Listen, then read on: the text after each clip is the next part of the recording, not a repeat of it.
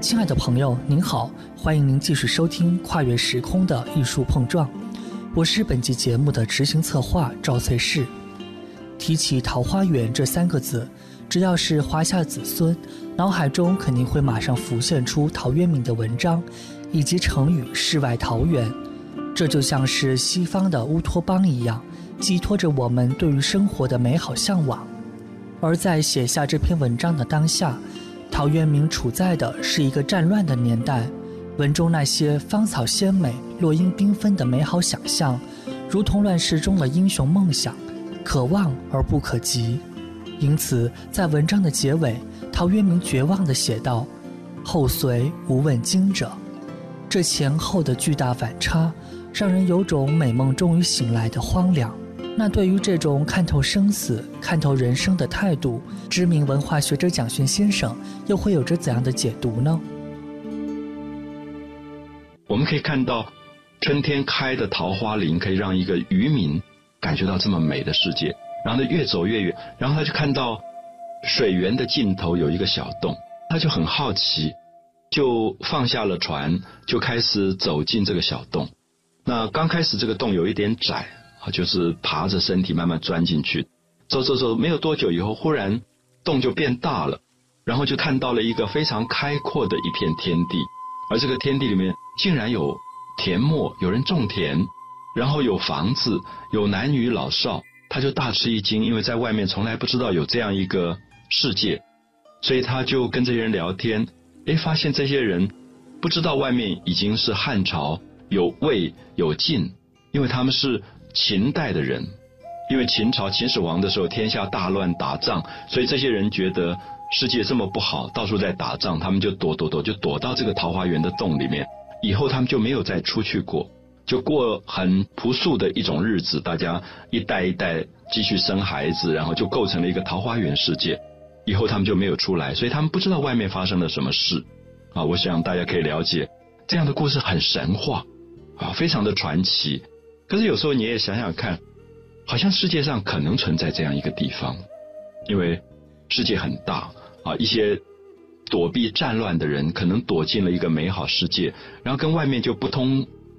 升息了，然后因为农业的时代，大家反正种田、织布，自己养活自己也都过得去。他也不见得一定要知道外面发生什么事，他们就有他们自己的一个幽静的天地。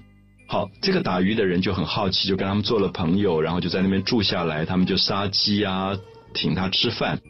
就过了几天，然后他就说要回家了，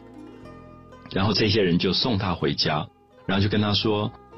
我们住在这个桃花源的世界非常安静，啊，没有外人打扰，所以希望你出去以后不要告诉别人说你来过这里，就一再的叮咛啊，这样子我们才可以保有我们很安静的生活。那这个渔人就出来了，出来以后他就觉得我知道了这样一个地方，我不告诉别人，心里面也有一点痒痒的啊，好像觉得就是我们今天如果去了一个很神话的世界回来，我想一定会蛮。夸耀的会跟大家讲说，哎，我去了哪里，哪里有什么样的地方，这样，所以他就处处记之，他就一路做记号，做了很多的记号，就等于他准备要找人去了啊。如果在今天的话，一定大队的什么媒体都会去采访了，就是觉得有这样一个桃花源世界。小时候读这篇文章不太懂，只觉得像一个神话。现在读的时候，真的觉得很有趣。就是如果在今天。某一个人发现了这样一个地方，我想一定完蛋了，因为报纸啊、媒体啊、什么电视一拍，这些人全部每天就要上电视台去报告他们的生活，然后大家都把他们像动物一样去看，所以也可以了解当时的人为什么这么叮咛他说：“你出去以后千万不要跟人家讲，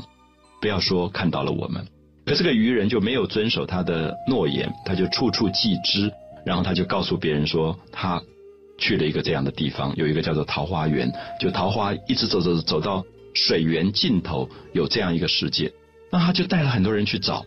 可是从此再也找不到了。怎么找都找不到，大家都觉得他好像在说谎。那这个故事的结尾非常的有趣，就是说，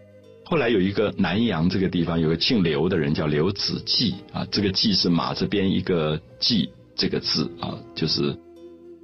古代说那个。马叫做骥啊，刘子骥就是这个刘子骥，他听说有桃花源，他就一直找，一直找，找了一辈子都没找到，最后他就生病，然后也很沮丧、很灰心，觉得没有找到桃花源，他就死掉了。那陶渊明就留下一个结尾说：“后虽无问津者。”大家知道“津”就是牛津的“津”啊，其实就是渡船的渡口。以后就没有人再去寻找桃花源了。那我一直记得小时候读这篇文章，其实只觉得是一个有趣的神话或者传说啊，没有太在意。不知道为什么在年龄越来越大以后读《桃花源》，觉得有很大的感动。那这个感动是说，陶渊明，我们不要忘记他是在东晋的时代，他自己刚好是活在一个战乱的时代，在一个战乱的年代当中，他为人去构想了一个美丽的世界，就是桃花源。我们知道这篇文章影响好大好大，不止大家在读这篇文章，也包含了后来好多的文人不断去找桃花源，去考证桃花源，去写很多的文章，说桃花源到底在哪里。我们会发现，大家一直在梦想，我们的现实世界里面真的有一个桃花源，有一个桃源这样的一个地方。一直到近代，在呃一九三零年代、四零年代，有一位呃我自己。非常喜欢的作家叫做沈从文，他还去找过桃源，他去到湖南西边的湘西这一带，因为那个地方有一个地名就叫桃源，就是这两个字，所以他就去找，他也写了一篇文章，那篇文章写的也非常的感人，就是他到了桃源以后，看到了贪污的官吏，他忽然觉得好大的感伤，就觉得本来是要找一个完全。纯洁干净的世界，结果找到是一个完全使他幻灭的世界。可是，我想在这个《桃花源记》的故事里，一直提供给我们一个重要的经验是：也许就是因为现实世界充满了人跟人的斗争，人才需要保有在文学世界里的幻想，至少像读一个童话一样，告诉自己有一个美丽世界，啊，有个美好的世界。我们知道，所有的孩子是读童话长大的。这个童话，不管是哪一个国家的童话，都为孩子勾画了一个美丽的未来。那么，在他长大的过程当中，他可能会受伤，他可能会忽然发现，大人的世界并不像他小时候读到的童话。可是，我们也看到童话的世界鼓励这个孩子，至少相信童话的世界是有可能存在的。陶渊明其实用了一个大人的方法在写童话，他非常像法国的作家写的小王子，其实是一个童话世界，可是是写给大人看的童话，也让我们感觉到，不管现实再恶劣的环境当中，不要去遗失掉自己对于桃花源的向往啊！所以桃花源等于是一个象征，好像象征着人类心灵里面最后的一片净土的世界。不受战争打扰，不受社会现实的干扰的一个美丽的地方。人的一生有没有可能找到一个这么安静、过着这么朴素简单的生活？那这个时候，我们开始知道《桃花源记》为什么影响这么大，就是它塑造了一个完全虚拟的世界。我想大家知道。在希腊的时候，有一个大哲学家柏拉图，他也虚拟了一个世界，叫做 Utopia。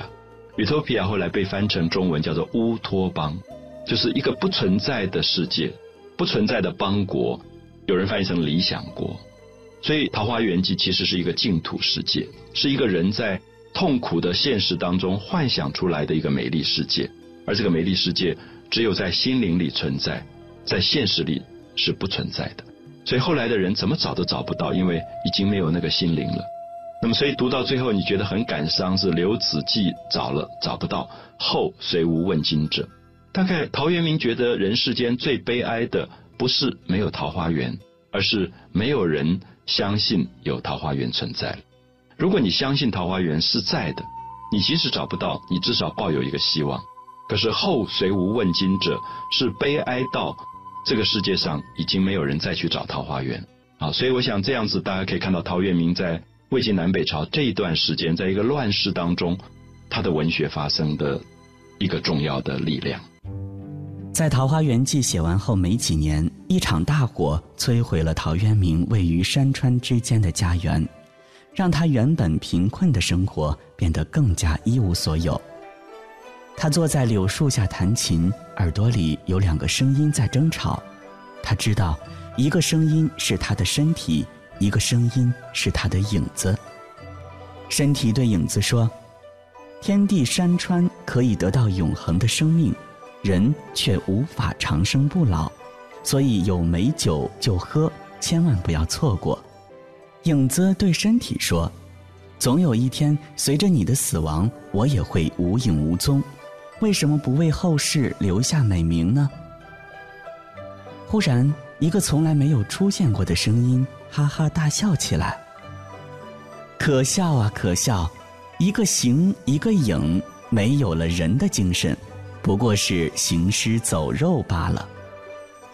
听完了内心的争斗，陶渊明停下抚琴的手。不由得感叹道：“人生天地间，忽如远行客。其实这世上的每一个人不过是匆匆的过客，就像夏日里朝开而暮落的木槿花那样，转瞬消失。而天地常在，人生无常，变，才是不变的常态。”公元四二七年，陶渊明猝然长逝。关于他去世时候的年龄，一直被后人争论不休。可是，不论是五十多岁、六十多岁，还是七十多岁，又有什么关系呢？陶渊明生前贫困，诗文不被当时的文人接受。然而，他的生命犹如阳光下的水珠，散发着五彩的光芒。他的思想在后世影响了无数人。当我们如痴如醉地阅读陶渊明留下的一百二十五首诗、十二篇文章的时候，喜欢的不仅仅是陶渊明率真的性情，更多的是被他诗文里蕴含的平静的力量所打动。是呀，你无法选择你的出身、你的长相、你的智力、你的家庭、你的生活环境，可是你可以选择生活的态度。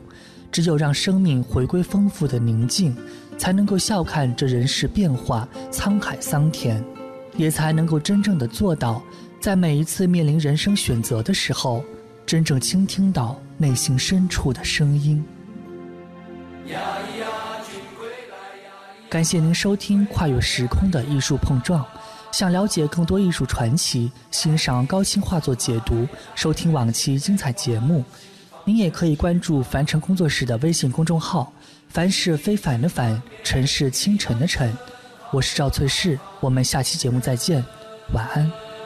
今日归来不晚，彩霞灼满天，明月做烛台。呀呀归来呀呀本节目由凡尘工作室策划制作，总策划王小晨，执行策划赵翠氏，制作人。王瑞南。